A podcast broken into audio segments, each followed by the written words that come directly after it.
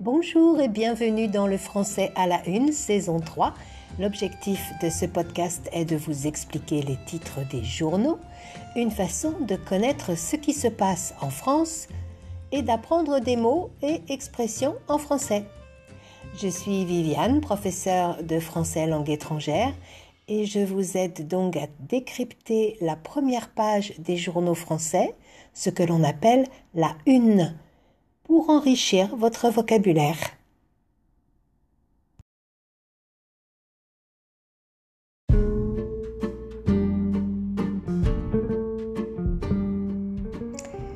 Alors, quels sont les titres que j'ai relevés pour vous cette semaine dans la presse française? Évidemment, et malheureusement, il est toujours question de la pandémie, de ce Covid. Ainsi, Corse matin nous dit que la vaccination s'opère au compte-gouttes. Deux mots. Compte, du verbe compter, C-O-M-P-T-E-R, 1, 2, 3, 4. Et goutte, G-O-U-T-T-E, une très petite quantité de liquide, de forme ronde, une goutte d'eau, par exemple. Faire quelque chose au compte-goutte, c'est le faire très lentement, goutte à goutte. Donner quelque chose au compte-goutte, c'est donner très peu. La vaccination se fait au compte-gouttes. Lentement. Plusieurs journaux lundi affichaient d'ailleurs ce mot en une, le compte-gouttes. Le vaccin livré au compte-gouttes écrivait ainsi le courrier Picard et la dépêche du midi. Et les maires critiquent les défaillances logistiques, disait la une du journal national Le Figaro. Une défaillance, D-E accent aigu F-A-I, 2-L-A-N-C-E. Une défaillance, c'est une faiblesse, un fonctionnement qui est défectueux, qui ne marche pas bien. Dans les villes et les villages, les maires, les élus locaux ont ouvert des centres pour la vaccination. Mais côté logistique, il y a des problèmes, des défaillances. Les personnes ne peuvent pas prendre rendez-vous, les vaccins n'arrivent pas. Et le télégramme de Brest résume bien la situation avec ce titre masque, virgule, test, virgule, vaccin, quack en série. Je vous rappelle ce qu'est un quack, C-O-U-A-C, on en a parlé, il me semble, il y a quelques semaines.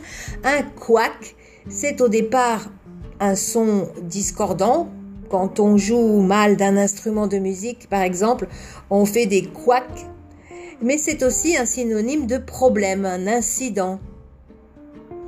Et oui, tout ne va pas si bien côté vaccination en France en ce moment.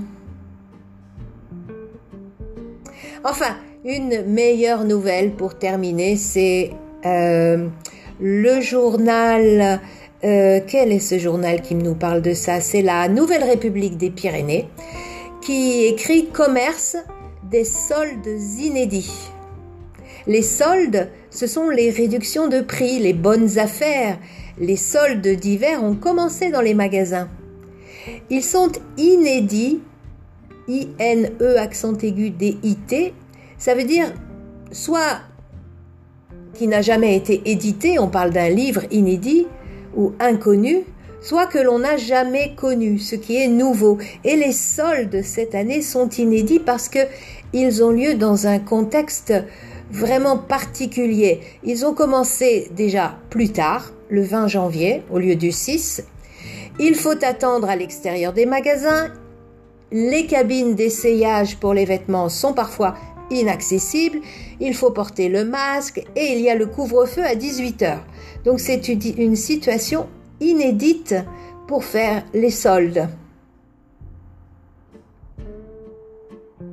Alors, on récapitule les mots de la semaine dans les journaux.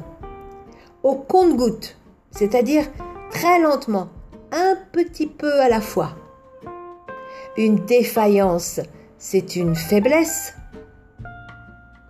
Un couac, c'est un, son euh, faux, mais on peut l'utiliser aussi comme synonyme de petit problème. Et être inédit, c'est être nouveau, quelque chose qu'on n'a jamais vu ou jamais connu. J'espère que ce podcast vous est utile dans votre apprentissage du français et, que ça vous intéresse d'entendre parler de l'actualité française.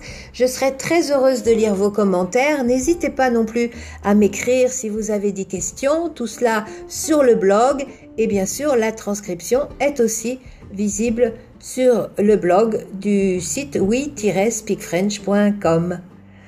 Voilà, je vous souhaite une belle fin de semaine. À très bientôt pour de prochaines nouvelles de la France à travers ces journaux. En attendant, prenez bien soin de vous et des autres, où que vous soyez. Au revoir.